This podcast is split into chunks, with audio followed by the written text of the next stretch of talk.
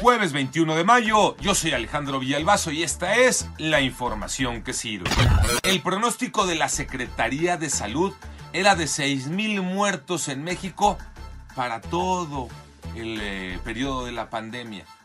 Lamentablemente esa apuesta ya se perdió porque ayer se superaron las 6.000 muertes y eso que la emergencia sanitaria todavía tiene mucho camino. Iñaki Manero.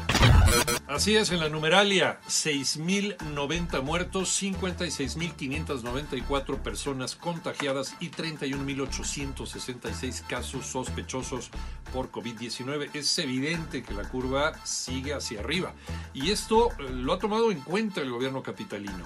La jefa de gobierno Claudia Sheinbaum reconoció que esta nueva normalidad podría comenzar el 15 de junio y las clases reiniciarían hasta agosto. ¿Son actas de defunción o actas de confusión? Manuel Hernández.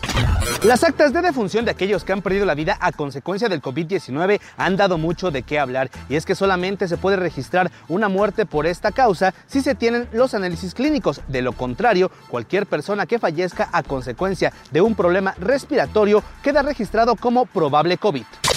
Varios positivos. ¿En qué equipo? Tocayo Cervantes.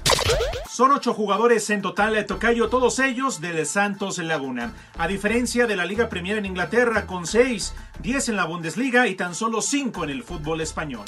Yo soy Alejandro Villalbazo, nos escuchamos como todos los días de 6 a 10 de la mañana, 88.9 y en digital a través de iHeartRadio. Pásenla bien, muy bien, donde quiera que estén.